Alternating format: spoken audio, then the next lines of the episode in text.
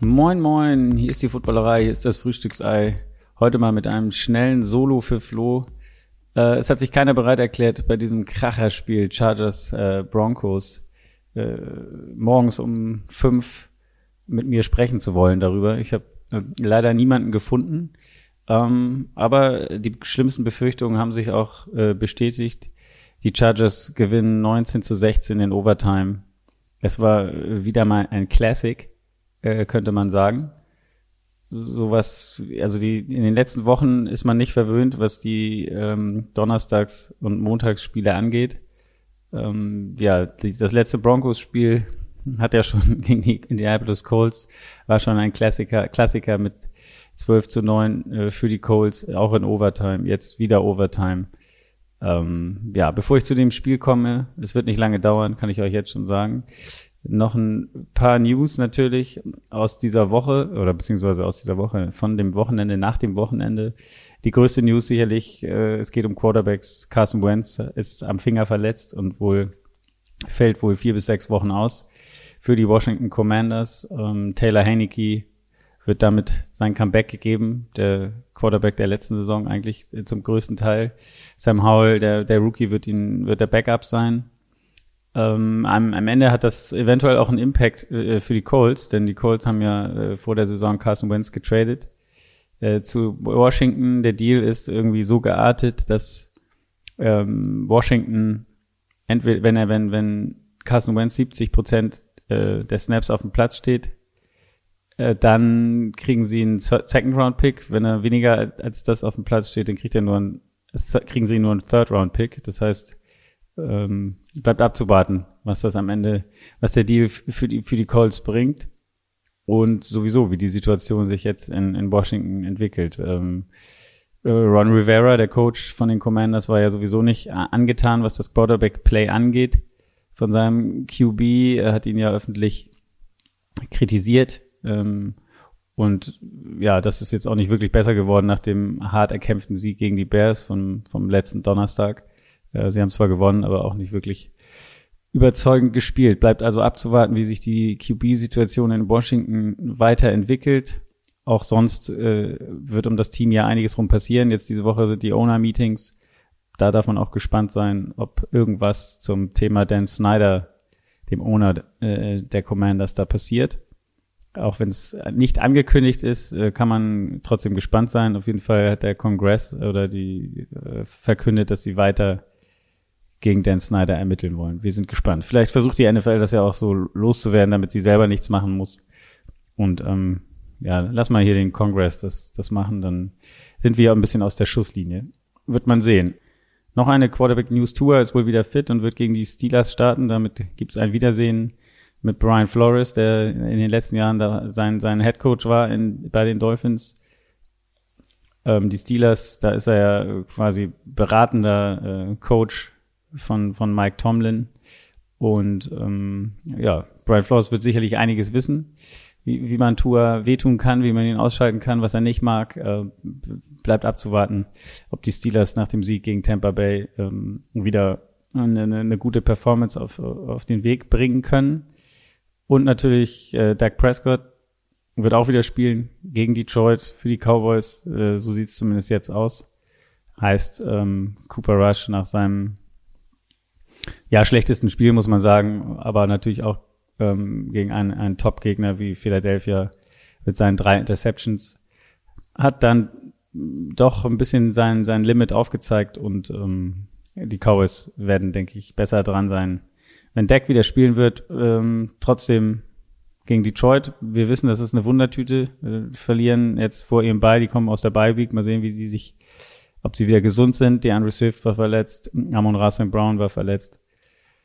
Mal gucken, ob der wieder bei 100 Prozent ist und ähm, ja, wie sich das Spiel sonst so ge gestaltet. Kommen wir zum Broncos gegen, gegen die Chargers. Beide Mannschaften nicht wirklich äh, überzeugend bis jetzt. Die Chargers 3 und 2, die Bron Broncos 2 und 3. bis hierhin in der Saison äh, viel Kritik an Russell Wilson, ähm, Broncos Country, Let's Ride. Äh, das, äh, davon hat man noch nicht äh, so viel gesehen. Es sind, es sind, es ist schwere Kost, die einem da vorgesetzt wurde bis jetzt. Ähm, aber auch die Chargers weit von dem, was man eigentlich von ihnen erwartet hat. Viele haben sie wieder mal als Geheimtipp oder was heißt Geheimtipp, als Tipp für den Super Bowl auf dem Zettel gehabt. Ähm, das sieht bis jetzt auch noch nicht äh, so wirklich rund aus in, in dieser Saison. Äh, immerhin, wie gesagt, sie sind 3 und 2 und waren sicherlich auch Favorit in diesem Spiel.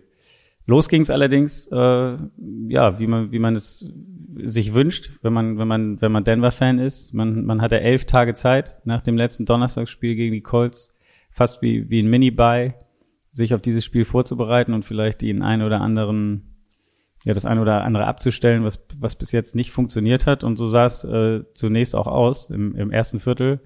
Fing es gleich an mit einem Field Goal von Brandon McManus, 51 Yards zum 3 zu 0 und danach gab es gefühlt den, den besten Drive ähm, von den Broncos in dieser Saison, wenn man gesehen hat, Russell Wilson, ein, ein langer Pass auf Greg Dulcich äh, in seinem ersten Spiel für 39 Yards Touchdown, davor noch eine äh, lange Completion auf Jerry Judy. Das sah äh, ein bisschen aus wie der alte Russell Wilson. Er ist gescrambled, selbst gelaufen.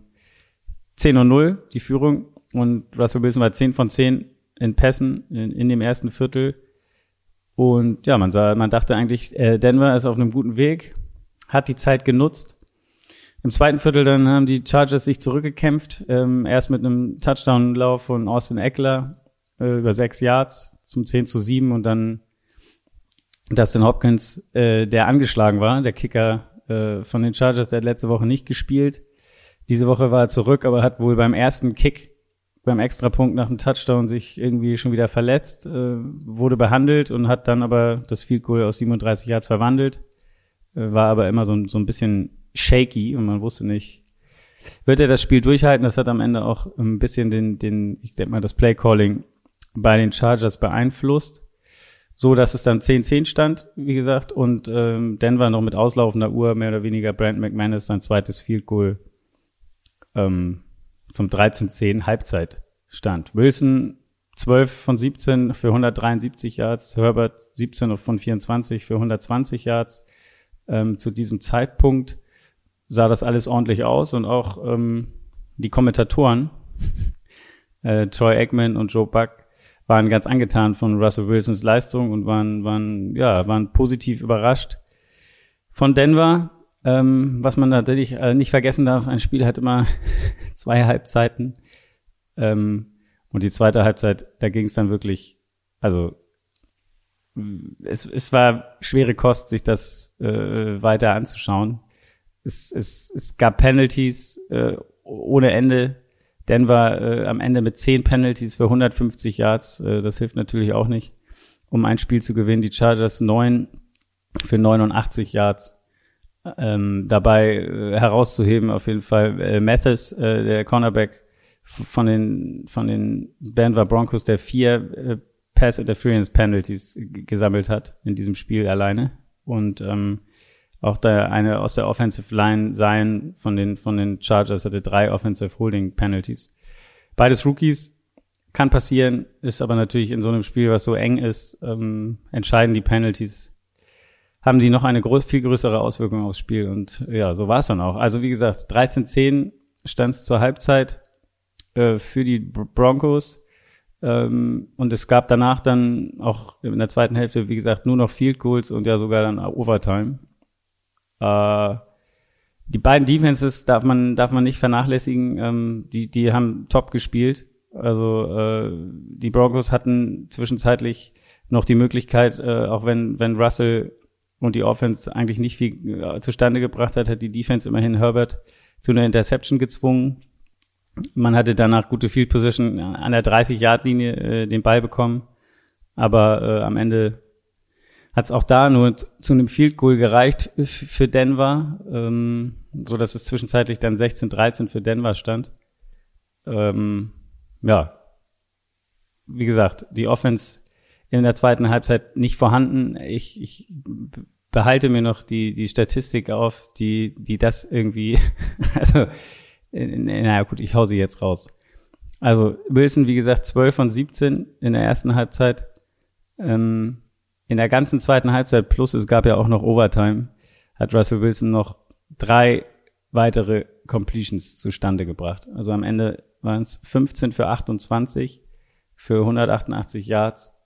Ähm, das ist natürlich, äh, ja, was soll man sagen.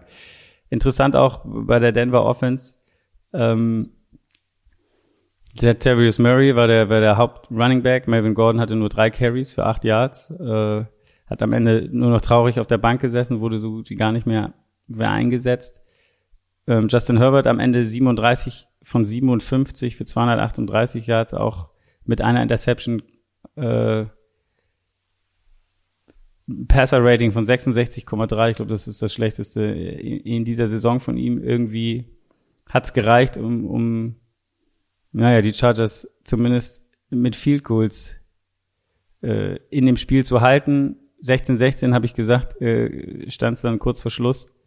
Ähm, aber auch da Russell Wilson nochmal mit der Chance, seinem Ruf gerecht zu werden. Das, was er, in, was ihn in Seattle groß gemacht hat. Letzten zwei Minuten oder es war sogar, glaube ich, ein bisschen mehr, ähm, noch, noch einen Drive hinzulegen, um das Spiel zu gewinnen. Und ja, so wie, wie, wir es in Seattle oft kannten im vierten Viertel, hey, Russell, mach mal, wir liegen hinten. Und dann hat Russell das Ding in die Hand genommen. Diesmal hat die Chargers Defense, die auch top war, ähm, insgesamt vier Sacks gegen Wilson und in diesem Fall dann auch äh, ja gleich mit einem Sack die Chancen zunichte gemacht, das Spiel noch kurz vor der Overtime oder vom Ende der regulären Spielzeit zu entscheiden. Also 16-16 ging es in die Overtime. Ich kann da schon sagen, noch ein, noch ein super Stat aus der Overtime. Es gab nicht ein einziges First Down in der Overtime. Bedeutet also, äh, ihr könnt eins und eins zusammenzählen. Es muss irgendwie ein, ein Turnover oder sonstiges passiert sein, damit eine Mannschaft in Field Goal Range gekommen ist. Und so war es dann auch äh, mit ungefähr zwei Minuten vor Schluss haben die Chargers gepuntet und dann ähm, ja ist das passiert, was dann am Ende solche Spiele entscheidet. Es gab einen, einen Muff, den Muff Punt. Äh, das war auch sehr sehr unglücklich ähm, der Moment, weil eigentlich hat, hat ich habe jetzt gerade vergessen, wer es war. Ich glaube Montreal Washington war es. Ähm, genau, Montreal Washington signalisiert Fair Catch, will den Ball fangen aber sein, sein Mitspieler vor ihm kommt so nah an ihn ran, dass, dass er ihn quasi selbst behindert, beziehungsweise dann ein Charger den, den, den Teamkollegen in Montreal Washington so ein bisschen hineinpusht, was erlaubt ist. Er darf ihn nur nicht selbst äh, berühren beim, wenn er Fair Catch signalisiert hat. Also der, der Gegenspieler hätte einfach wegbleiben müssen und mit Montreal Washington hätte das Ding locker gefangen, nachdem er Free Catch, äh, Fair Catch signalisiert hat. Aber ja, es kam zu diesem Zusammenstoß. Äh, Montreal Washington kann den Ball nicht fangen, ist auch nicht so richtig auf der Höhe, hat man das Gefühl, lässt den Ball irgendwie bouncen, geht nicht richtig hin.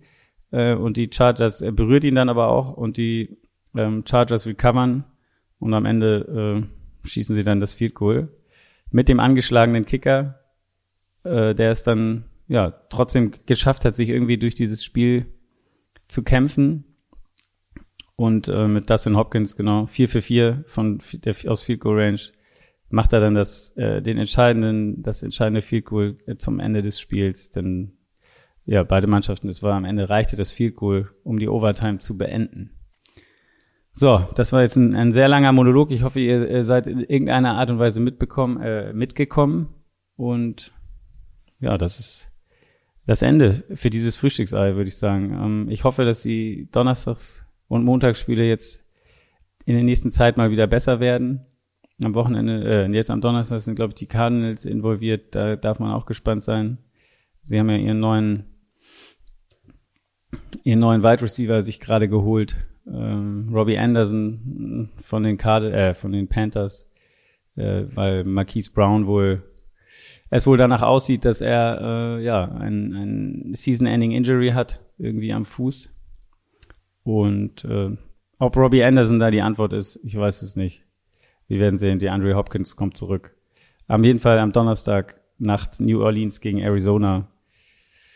ich denke mal, da wird es zumindest offensiv ein bisschen mehr Spektakel geben. Noch ein kleiner Hinweis auf jeden Fall. Ähm, es gibt im Moment ein Gewinnspiel auf, auf Instagram. Müsst ihr mal gucken. Könnt ihr was, wenn ihr Fans der Seahawks seid und euch und noch ein bisschen Ausstattung für das Deutschlandspiel braucht, äh, könnt ihr da was gewinnen. Müsst ihr mal gucken auf, auf unserer Insta Instagram-Seite. Das läuft ähm, noch bis Mittwochabend. Ähm, kann man da mitmachen und dann ein, ein Zipper-Hoodie von den Seahawks gewinnen. Ähm, macht, checkt das mal aus auf jeden Fall.